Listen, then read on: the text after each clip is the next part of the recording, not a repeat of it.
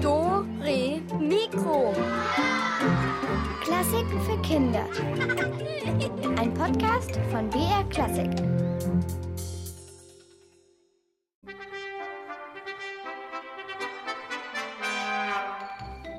Elvis, bist du da?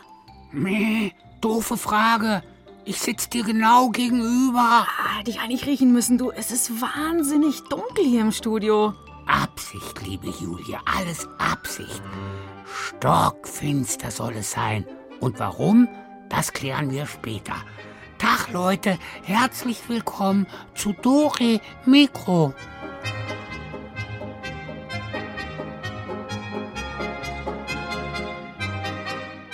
Lieber Elvis, kannst du mir mal erklären, was das soll, dass wir hier im Dunkeln sitzen? Hey Mann, ist doch voll logisch, Julia. Damit du die Dunkelheit spürst. Hab ein bisschen herumgetrickst am Schalter. Mal was anderes, verstehst du? Oder hast du etwa Angst? Äh, Angst? Wovor denn? Zum Beispiel, was ist, wenn unterm T Studiotisch ein Monster lauert oder ein Geist? Oder beides zusammen. Oder ein gigantischer Dämon. Still? Elvis? Ich hab was gehört. Echt jetzt? Nee. Mal mach, mach doch mal das Licht an. O, o, o, oder soll ich? Mann, ich kann ja gar nicht sehen. Wo ist denn jetzt der verflixte Lichtschalter? Elvis! Elvis, das bin ich. Nein, Mann, geh runter. Du bist so ein schwerer Bocke. Würde ja gerne, aber ich kann ja nicht Ah, das, sehen. das, das war mein Fuß. Moment, ich drehe mich nur um. Nein, nein, ich will dein Hinterteil nicht im Gesicht haben. Elvis, bitte. Ich hab's gleich. Hier, hier ist ein Schalter. Äh, Stopp, stopp, stopp. Das ist doch der falsche. Jetzt fährt der Studiotisch hoch. Stopp. Ich, ich kann aber den Schalter Du nicht mehr bist- finden. Du bist sowas von durchgeknallt, Elvis. Du hast ihn doch eben noch gehabt. Ja, was, was kann ich denn dafür? Setz dich jetzt am besten auf meinen Stuhl und. Danke. Ah, ja, klar, mitten auf mich drauf. Ja, und bis wir den Schalter finden, hören wir uns mal an, was Joel und Maya erlebt haben, als es um sie herum dunkel war. Ah, Elvis, Mann. Dunkel war's, der Mond schien helle. Es ist noch nicht ganz dunkel. Wir müssen jetzt erstmal noch die Vorhänge zumachen. Und wo setzen wir uns jetzt hin, ohne dass wir über irgendwas drüber fallen? Achtung, die Balalaika. Was hört ihr? Schritte. Und was hörst du? Auch Schritte und Atmen. Viel ist ja nicht los im Dunkeln. Eigentlich kann man nur an einer Stelle verharren. Dann fühlt man sich am besten, oder? Sobald wir anfangen, hier rumzugehen, Dann fühlt man sich unsicher, weil man ja nicht sieht. du könntest auf allen Vieren gehen. Ja, aber es kann trotzdem noch sein, dass ich gegen den Schrank bumse. Ich hätte Angst, dass ich über irgendwas drüber stolper. Aber man kann es ja ausprobieren. Möchtest du ausprobieren? Ich kann es machen. Okay. Okay. Macht er gut, oder? Ja. Ich glaube, der könnte als Katze durchgehen. Wieso kann sich eine Katze im Dunkeln orientieren? Weil sie bessere Augen hat als der Mensch. Können wir mal nachschauen. Bei Nacht sind alle Katzen grau. Gilt für uns, gilt aber nicht für Katzen. Die Katze hat, wie auch der Mensch, auf der Netzhaut im Auge ganz spezielle Zellen, die nur dafür da sind, das Licht wahrzunehmen. Die nennt man Stäbchen. Und von diesen Stäbchen hat die Katze viel mehr als der Mensch. Mehr Stäbchen, besser sehen im Dunkeln, kann man also sagen. Ein Sechstel der Lichtmenge reicht einer Katze. Heißt also, wenn es für uns bereits stockfinster ist, erkennt die Katze immer noch Umrisse von Bäumen, anderen Tieren oder auch Mauern. Außerdem hat die Katze Sensoren an der Oberlippe und an den Ohren. Das sind sehr feste Tast- oder Schnurrhaare. Die helfen der Katze bei der Orientierung und unterstützen die Augen dabei, sich im Dunkeln zurechtzufinden. Wer kann sich noch gut in der Nacht orientieren? Eulen, Warum? weil sie auch große Augen haben. Und sie haben an den Flügeln so ausgefranste Federn, die ihren Flug ganz leise machen.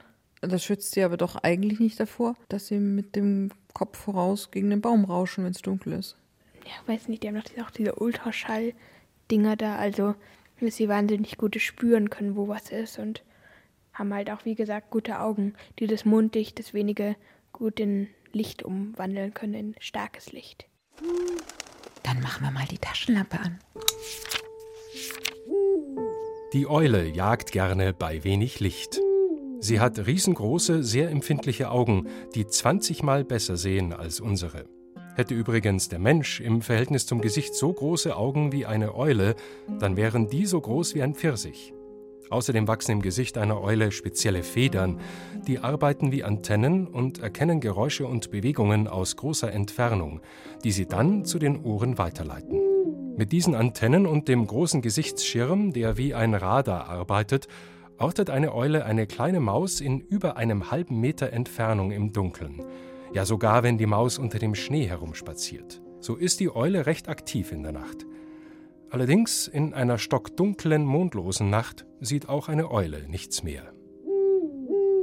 Wenn man abends im Dunkeln ist und alle Lichter sind aus und man liegt im Bett, was passiert denn dann? Man hört alle Geräusche viel lauter. Und vielleicht bildet man sich auch Sachen ein, die da eigentlich gar nicht sind, weil ja alles dunkel ist, man nicht sehen kann und man sich dann selber vorstellt, was da ist. Kommt halt darauf an, welchen Tag man hatte. Also wenn man einen guten Tag hat, dann probiert man sich das vermutlich einfach zu erklären und schläft dann ein. Aber wenn man irgendwie den ganzen Tag schon irgendwas vor irgendwas Angst hat oder sowas, dann schaukelt man sich vielleicht auch ziemlich hinein. Und kann schlecht einschlafen. Jetzt müssen wir ja gar nicht einschlafen hier sitzend, sondern nur einfach auf die Geräusche hören. Ich höre auch noch die Heizung, Nee, aber ich höre meine Uhr. den Kühlschrank. Ja, ganz schwach. Man hört sich selber atmen. Ja. Ein Fuchs, der da vielleicht draußen rumgeht. Nein, nein, nein, hier geht kein Fuchs draußen rum. Das ist der Nachbarskater. Aber den hört man nicht.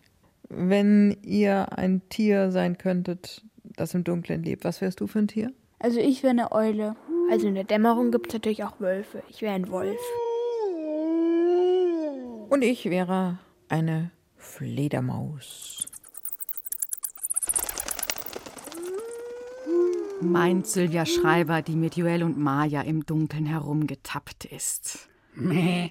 Und was wärst du gerne, Julia? Naja, auf jeden Fall irgendein Wesen, das jetzt endlich mal den Lichtschalter im Studio findet. Ey, komm, weißt du was?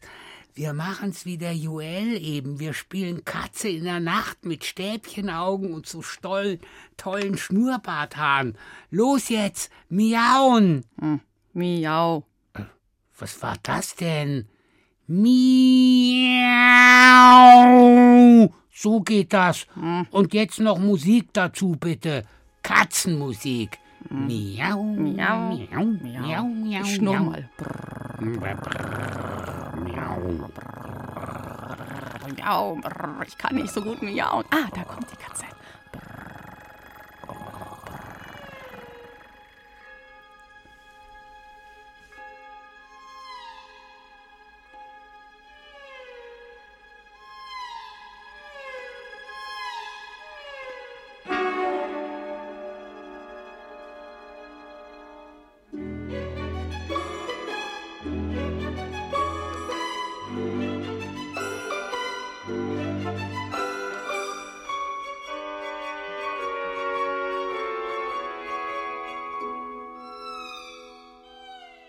Schluss jetzt mit dem nächtlichen Katzentanz. Sag mal, Elvis, hast du, hast du eine Kerze dabei? Nee, ich verstehe, Julia. Du, du bist so ein romantischer Typ. Ja, also nein, also ich würde halt gern was sehen. Die ganze Stunde im Dunkeln ist nicht so mein Ding. Äh, Eine Kerze? Äh, kein Problem. Auch darin hat Elvis gedacht. Ein Moment. Äh, äh, Kerze? Ker Kerze, Ja, lass dich nicht aus der Ruhe bringen. Elvis. ich auch nicht. Nur ich kann sie gerade in diesem Augenblick nicht finden. Es ist wirklich sehr dunkel hier, weißt du, Julia? Wo, wo war sie denn vor der Sendung? In meiner Bauchtasche. Aber die kann ich jetzt auch nicht mehr sehen. Oh, keine Tasche, keine Kerze. Und jetzt, Elvis? Meh. Äh, Wie hat man eigentlich die Kerzen erfunden? Erfunden oder gefunden? Erfunden. Na, das ist wirklich mal eine gute Frage, Elvis. Und Schlotte und Christina Dumas gehen auf Spurensuche und marschieren dazu gleich mal in den Wald. Also wir sind gerade im Wald und hier sind halt sehr viele Bäume. Wir wollen heute Harz sammeln, um Kerzen selber zu machen, wie vor Jahrtausenden. Also hier ist jetzt ein Baum und der hat jetzt eine Wunde und da kommt halt das Harz raus. Weil wenn ein Baum eine Wunde hat, dann ist das Harz quasi wie ein Pflaster, das dann die Wunde zumacht. Also wir haben jetzt hier einen Baum gefunden und da spachtle ich jetzt ganz vorsichtig mit einem Löffel das Harz raus oder weg. Vorsichtig lösen wir mit einem Holzlöffel etwas Baumharz, nur ein wenig, um den Baum nicht zu verletzen. Nach ein paar Stunden im Wald haben wir ein Tütchen voll mit Harz. Zu Hause angekommen, erhitzen wir das Harz im Wasserbad, bis es flüssig wird und bestreichen damit einen dünnen Ast und zünden diesen an. Also unsere Kerze ist jetzt fertig und die schaut jetzt aus, wie die Menschen das vor Jahrtausenden schon gemacht haben. Also wir haben jetzt hier ein trockenes Holz genommen und da haben wir jetzt das, also das geschmolzene Harz drumherum gemacht. Also das schaut jetzt eher aus wie eine Fackel. Charlotte hat während unseres Waldspaziergangs auch noch ein leeres Schneckenhaus gefunden. Und daraus möchte ich jetzt ein schönes Teelicht machen.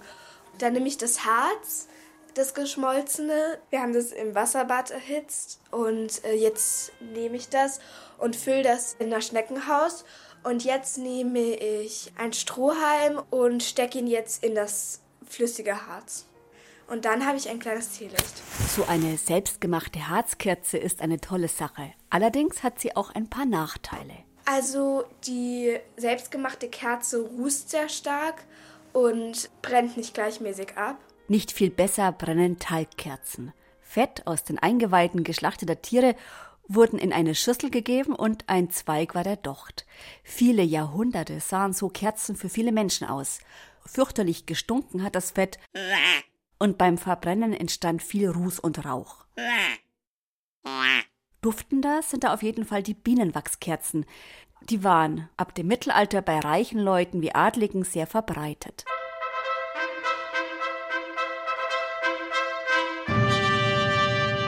Auch in Kirchen gab es Bienenwachskerzen. Ich habe mal selber aus Bienenwachs Kerzen gerollt.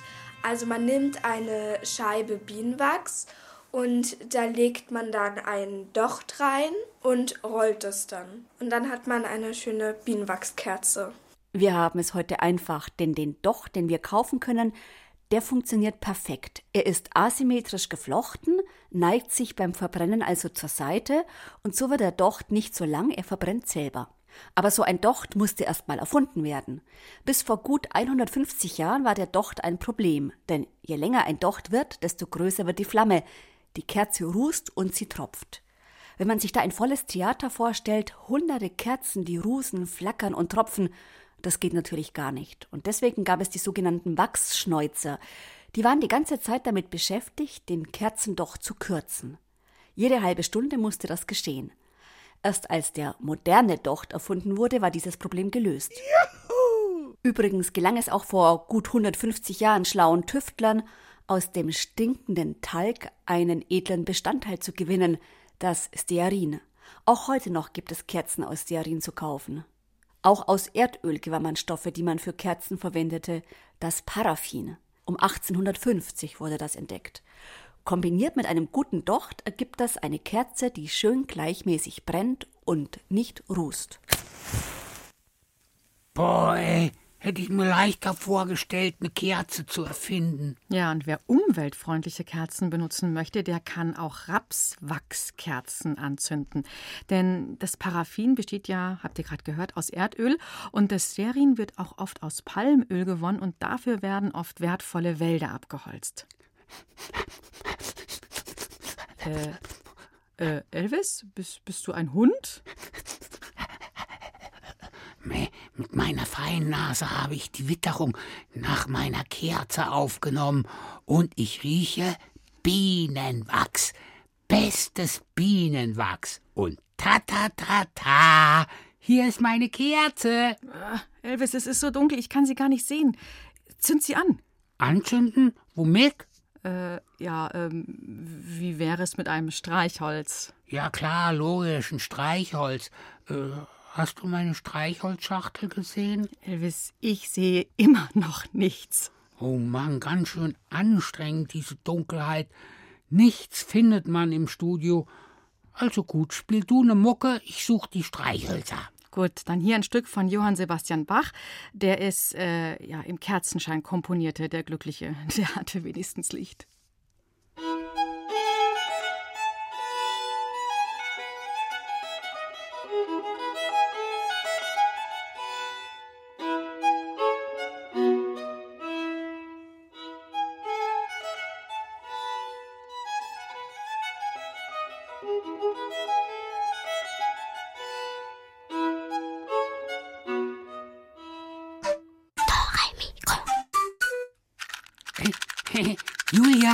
Hab sie, ich hab sie, die Streichholzschachtel.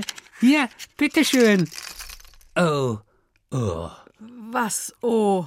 Meh, alle Streichhölzer sind in dem Moment rausgefallen.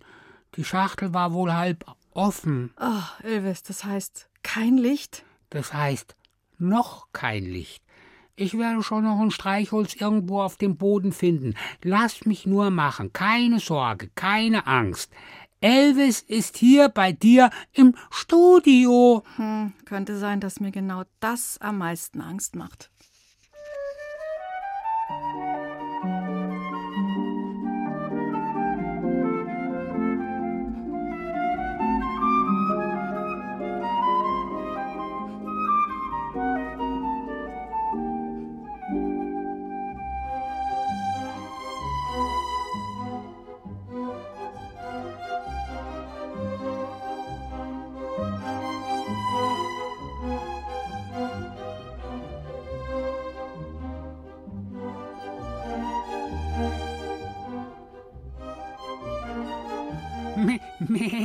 Ich, ich, ich, ich hab eins. Ich, ich hab ein Streichholz.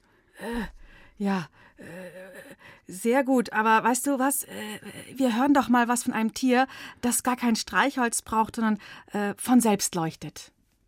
Lebewesen, die selbst leuchten können. Das Glühwürmchen.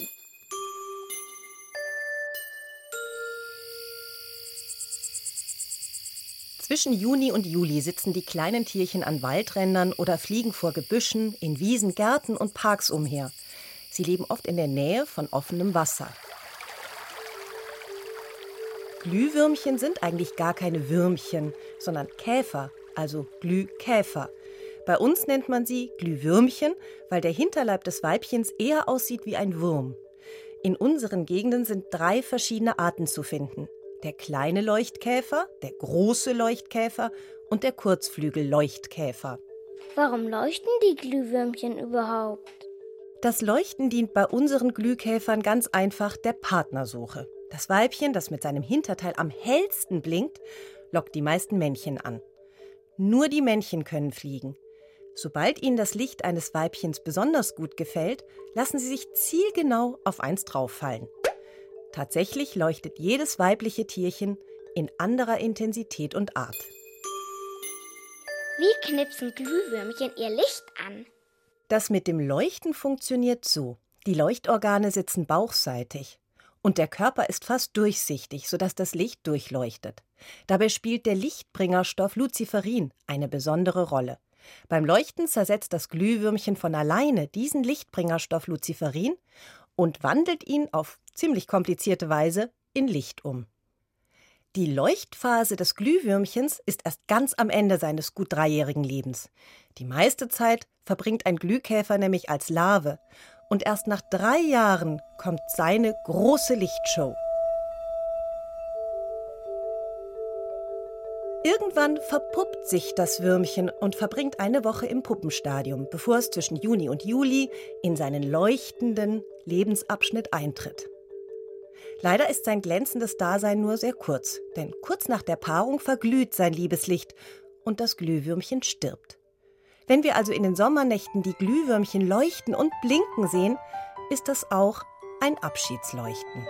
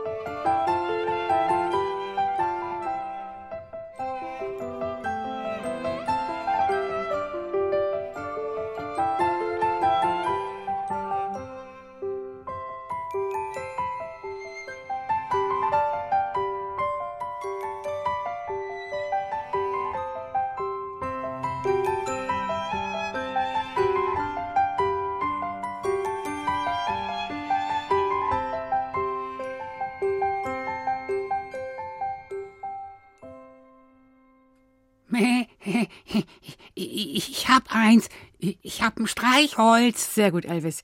So, wo ist die Kerze? Gute Frage. Ich dachte, ich hätte sie auf den Tisch gestellt. Oh, ist nicht dein Ernst. Hey, war nur ein Joke, Julian. Witz. Hier ist sie. Dann, dann, dann zünd sie an. Ja, also immer diese Hektik. Nächste Frage. Äh, äh, wo ist die Streichholzschachtel? Och Mann, Elvis, die hattest du doch gerade noch. Eben, hatte. Mäh. Was ist denn das für eine Riesenschachtel? Mäh. Welche Riesenschachtel? Hier, Julia. Eine Monsterbox. Ah, so dunkel. Äh, da ist ja noch viel besser. Äh, das ist eine richtige Kiste. Soll ich sie eventuell mal aufmachen? Ja, los, komm. Rätselkiste! Endlich, endlich. Wir können wenigstens rätseln. Das geht ja auch im Dunkeln. Und ihr könnt uns anrufen und ein Kerzenset zum selber basteln gewinnen. Und äh, in unserem Rätseln, da geht es um verschiedene Arten von Licht. Beschrieben werden sie in einer Art Lichtgedicht. Und ihr könnt uns gleich verraten, ob euch dabei ein Licht aufgeht. Um dieses Licht zu sehen, musst du nach draußen gehen.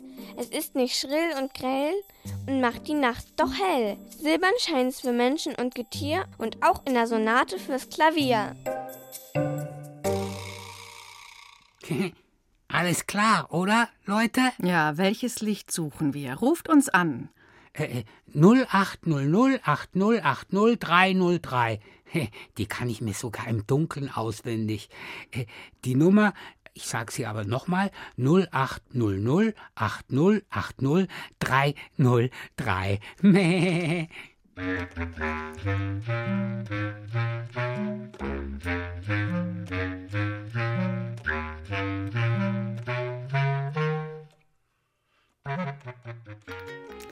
Hallo, hier ist Julia in Dore Mikro. Wer ist denn da am Telefon?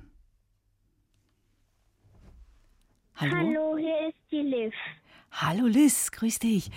Ja, was war denn das da für ein Licht in dem Gedicht? Das war das Mondlicht. Genau. Super, sehr schön, Liz. Jetzt hast du ein, Danke. ja, jetzt hast du das Kerzenset gewonnen zum selber basteln. Da kannst du ja ein Licht machen, nicht wie bei uns hier, wo wir so im Dunkeln sitzen. Mhm. Ja. Okay, du dann bleib noch dran und äh, dann kommt das Kerzenset in den nächsten Tagen, Tagen zu dir per Post. Ja? Ja. Okay, also mach's gut, Liz. Tschüss. Ja, etwas Mondschein hier im Studio wäre ja auch nicht schlecht, aber es geht auch im Dunkeln weiter zu unserem zweiten Lichtgedicht Gedicht und ja, was steckt denn jetzt da dahinter? Wollt ihr mein Licht? Dann denkt dabei, ich brauch nen Faden und O2. Auch Flüssiges aus Bienenwaben brauch ich, um mich daran zu laben. Mich gibt's schon lang so viel ich weiß. Mein Schein ist klein, doch ziemlich heiß.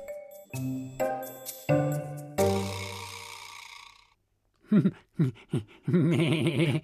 Elvis, wa warum lachst du? Weil, na egal. Also, wer es weiß, einfach anrufen. 0800 80 80 303.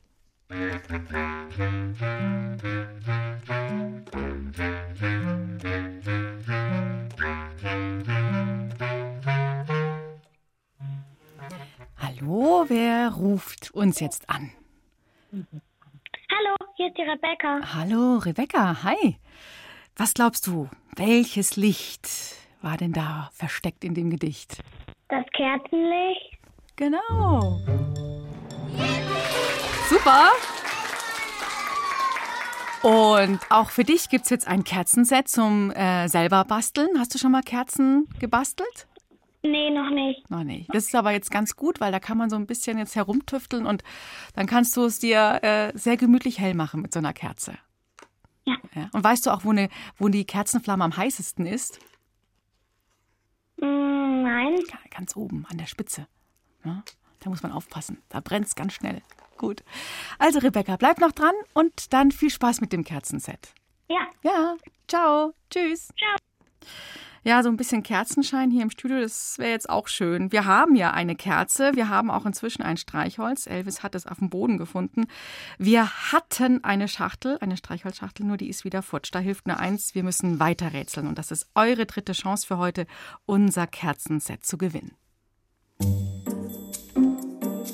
Der Strom ist weg. Ihr fasst es nicht. Dann gibt mein fester Strahl euch Licht. Ihr müsst am Campingplatz aufs Klo.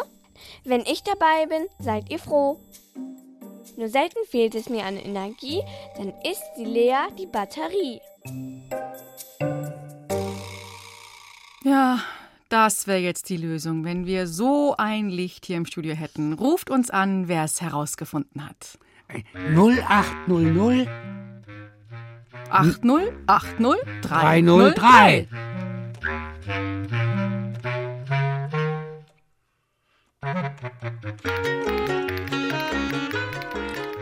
Das geht ja rucki Hallo, hier ist Julia. Und wer möchte miträtseln?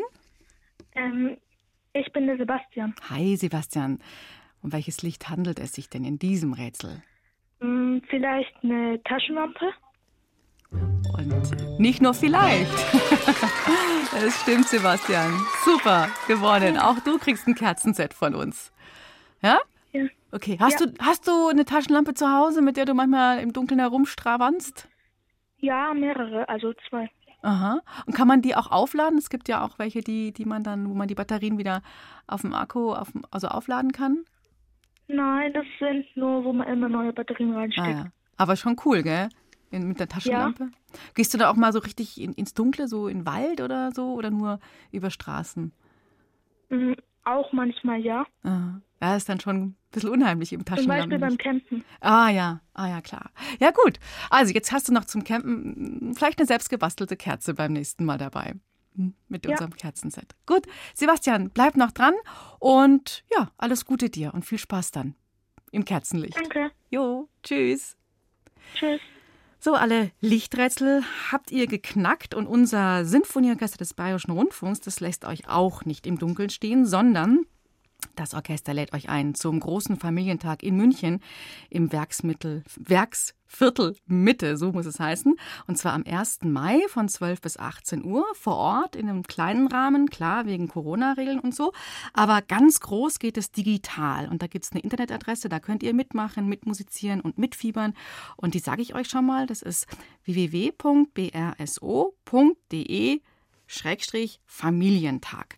Und da könnt ihr mit unserem Orchester digital mitspielen. Ihr werdet erleben, wie sich Checker Tobi durch einen wilden Orchesterparcours schlägt. Ihr könnt auch ganz viele Fragen stellen an die Musikerinnen und Musiker aus dem Orchester. Und bis morgen könnt ihr euch anmelden mit einem eigenen Videoclip, um gemeinsam mit dem Orchester zu musizieren. Alle Infos, wie gesagt, unter www.brso.de Schrägstrich Familientag. Sind Schafe da auch erlaubt? Warum nicht, Elvis? Äh, ja, vielleicht mache ich ja mit Detlef noch ein Musikvideo. Mal sehen, habt ihr so eine Idee? Ah, Musik im Dunkeln, oder? Zum Beispiel. Oh, oh, und wir spielen auf der Mundharmonika eine Lichtsinfonie. Warum Mundharmonika? Oh, ist mir gerade eben mal so reingefallen. Hm, Und mir fällt ein, dass es noch ein zweites Tier gibt, das von selbst leuchtet. Und das ist es. Lebewesen, die selbst leuchten können. Der kalifornische Tausendfüßler. In einigen Berggebieten in Kalifornien in den USA leuchtet nachts der Boden wie ein grünlich schimmernder Teppich. Sieht aus wie ein Sternenhimmel, der auf den Boden gefallen ist. Der Grund sind unzählige kleine blinde Tausendfüßler, die in der Nacht aus dem Boden krabbeln und im Dunkeln grünlich schimmern. Mit diesem Leuchten können die giftigen Tausendfüßler Feinde vor ihrem schlechten Geschmack warnen. Und sie werden selbst nicht gefressen. Um das herauszufinden, hat ein amerikanischer Forscher von der Universität von Arizona einen Versuch gemacht. Er hat mit einer Form 300 kleine Tonmodelle der Tausendfüßler nachgeformt. Die Hälfte dieser Tonfigurentierchen bemalte er mit künstlicher Leuchtfarbe. Danach verteilte er die leuchtenden und die nicht leuchtenden Tierchenmodelle in der Natur. Aber was war das? Am nächsten Morgen war ein Teil aller Tausendfüßler-Tiermodelle verschwunden, verletzt oder beschädigt. Dabei zeigten die nicht leuchtenden Figuren viel mehr Spuren von Angriffen als die leuchtenden Figuren. Damit hatte er bewiesen, das grüne Leuchten der Tausendfüßler ist eine Warnung für die Feinde. Grashüpfermäusen, die solche Tausendfüßler gerne fressen, vergeht nämlich durch das grüne Leuchten der Appetit.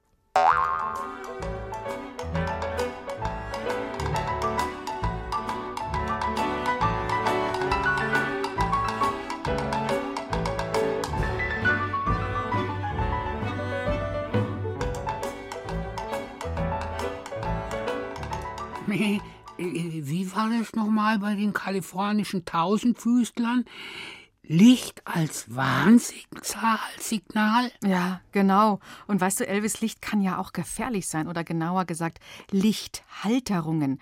Und dazu reisen wir jetzt mal ein bisschen mehr als 200 Jahre zurück ins Jahr 1791 und blicken in das Haus einer englischen jungen Dame. Die erwartet ganz aufgeregt ihren ersten Konzertbesuch. Warum dieses Konzert beinahe ihr letztes hätte sein können, das erzählt euch Caroline Ebner in einer Geschichte von Silke Wolfrum. Und äh, Silke Wolfrum hat dabei auf eine Legende zurückgegriffen, die sich eben vor rund 200 Jahren abgespielt hat um den Komponisten Josef Haydn.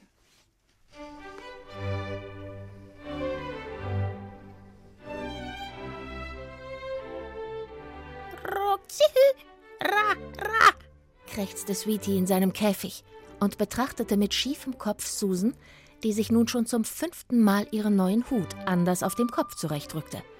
Ja, ja, mach dich nur über mich lustig, Sweetie, sagte Susan und tippte an die Gitterstäbe ihres knallgrünen Mönchsittichs. Aber ich will eben hübsch aussehen, wenn ich heute zum ersten Mal in ein Konzert gehe. Entzückend, entzückend, ganz genau, krächzte Sweetie glatt, und Susan verneigte sich kichernd. Dankeschön, das wollte ich hören. Stell dir vor, das Konzert ist in den Hanover Square Rooms, da war ich noch nie. Rockzühü, sang Sweetie. Es ist eine Sinfonie von einem berühmten österreichischen Musiker. Josef Haydn heißt er, erläuterte Susan. Aber was ist denn los mit dir?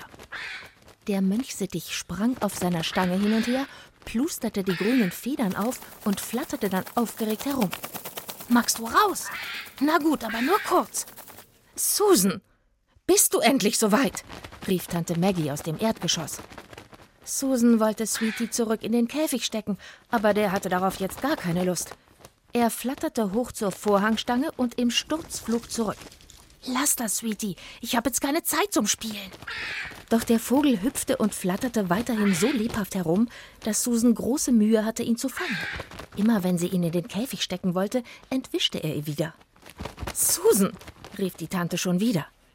Dann kommst du eben mit, flüsterte das Mädchen und steckte Sweetie kurzerhand in ihren handbestickten Stoffbeutel, der eigentlich für einen Fächer oder ein Opernglas bestimmt war.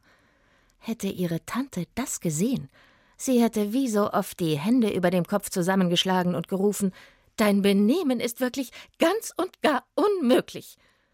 Doch da Susan den Stoffbeutel samt Vogel geschickt unter ihrem weiten Cape verschwinden ließ, hatte ihre Tante keine Ahnung, dass sie sich nun zu dritt auf den Weg machten.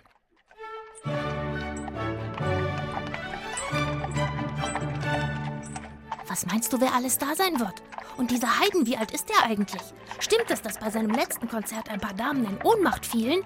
plapperte Susan auf ihre Tante ein, kaum dass sie in eine Droschke eingestiegen waren. Die Tante legte ihr eine Hand auf den Arm. Nun sei doch nicht immer so neugierig und ungestüm. Das schickt sich für eine junge Dame nicht. Ganz genau, krächzte Sweetie unter Susans Cape. Tante Maggie musterte Susan verwundert. Was sagtest du? Ach, äh, ich sagte nur, äh, ganz genau, Tante, du hast wie immer recht. Ich werde versuchen, ein bisschen weniger ungestüm zu sein. Dabei streichelte sie heimlich Sweetie, damit der nicht gleich wieder loskrächzte. Na, das ist schön, sagte Maggie und blickte wieder erhobenen Hauptes nach vorn auf die Straße.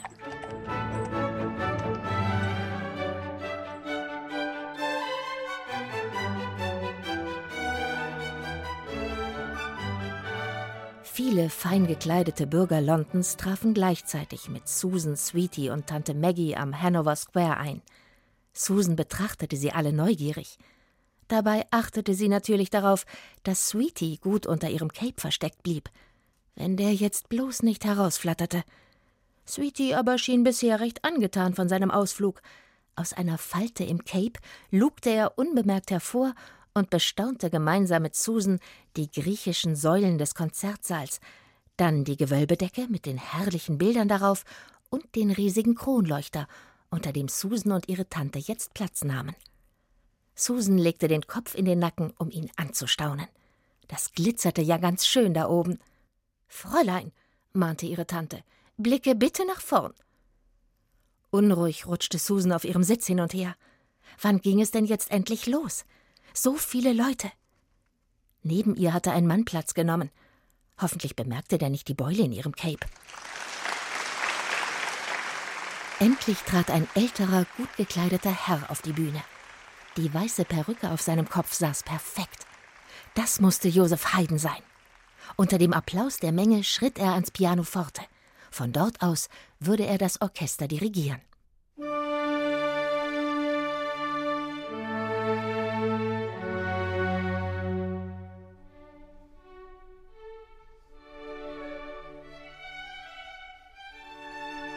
Ersten Töne erklangen und Susan ließ sich auf ihren Platz zurücksinken. Sie betrachtete diesen Komponisten, von dem gerade so viel geredet wurde. Kerzengerade saß er an seinem Instrument. Sein Gesichtsausdruck war eher dunkel, genau wie die Musik, die den Raum nun erfüllte. Das klang irgendwie düster. Susan beschlich ein merkwürdiges Gefühl. Fast lag plötzlich etwas Bedrohliches im Raum. Doch dann klangen die Streicher fröhlicher. Die Musik wurde heiter, geradezu pompös. Susan entspannte sich, vergaß ihre seltsamen Gedanken und ging nun ganz in der Musik auf. Sie wippte sogar mit einem Fuß mit, bis ihre Tante ihr einen ihrer mahnenden Blicke zuwarf. Aber war das nicht wirklich herrliche Musik? Sweetie schien sie auch zu gefallen. Er war ganz ruhig und gab keinen Mucks von sich.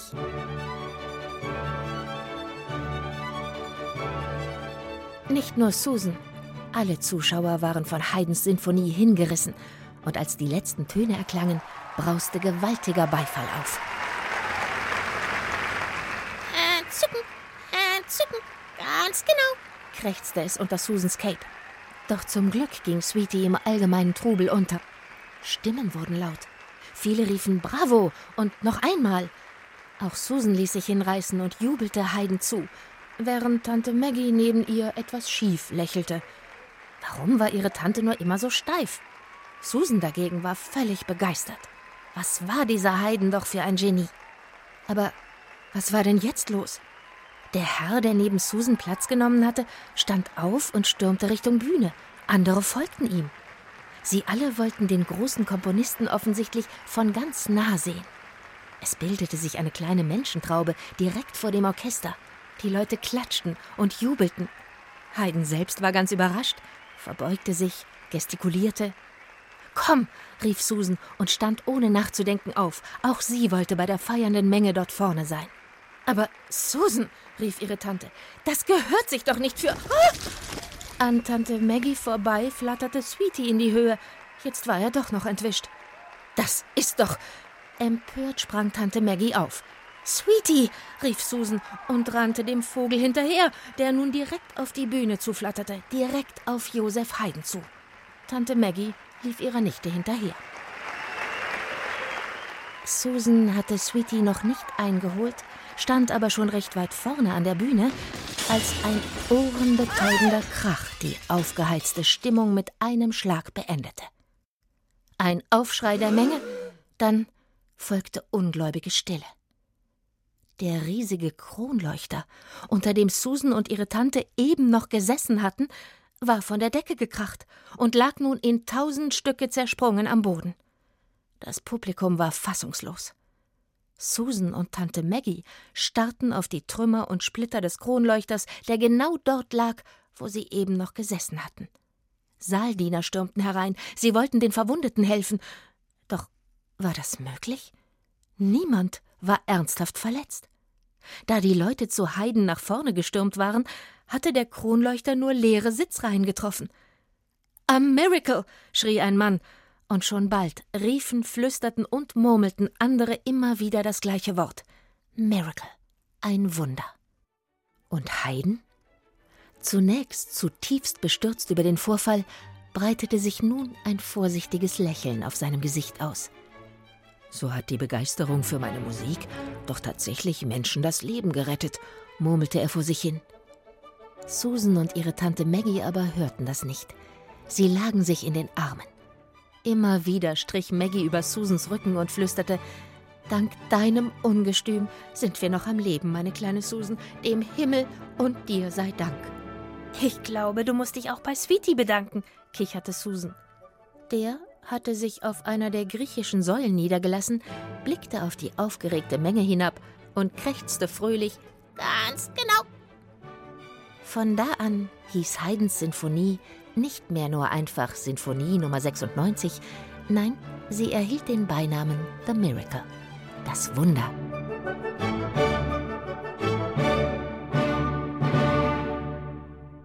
Meh, Mann, ey, das hätte aber böse enden können. Mhm, ja, und in Wirklichkeit ist dieser Kronleuchter gar nicht bei der Aufführung dieser Sinfonie mit der Nummer 96 von der Decke gefallen, sondern ein paar Jahre später bei einer anderen Sinfonie von Haydn. Aber ist ja egal.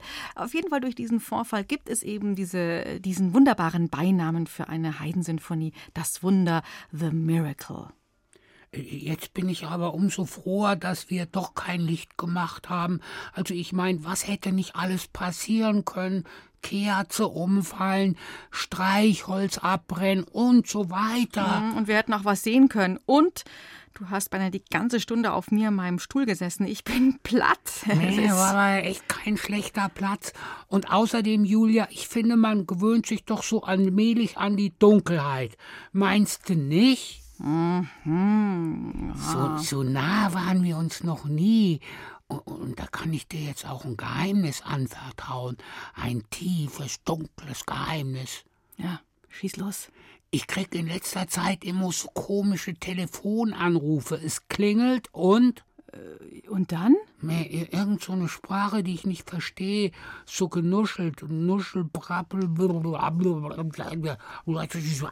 das ist seltsam, sehr seltsam. Ja, vielleicht sollten wir da mal Licht in diese Sache reinbringen mit diesen Telefonanrufen. Ja, ja, das sollten wir vielleicht. Also Licht gibt es auf jeden Fall morgen in Dore Mikro. Echtes Licht und viele Geschichten um leuchtende Musik, einen Lichtdirigenten und wie funktioniert überhaupt Beleuchtung früher in einem Opernhaus. Ich freue mich, wenn ihr morgen wieder dabei seid in BR Klassik ab 5 nach 5. Ciao und tschüss, sagt, ja, sagt eure Julia Schölzel. Ja, äh, und der Elvis. Ciao, Leute. Meh.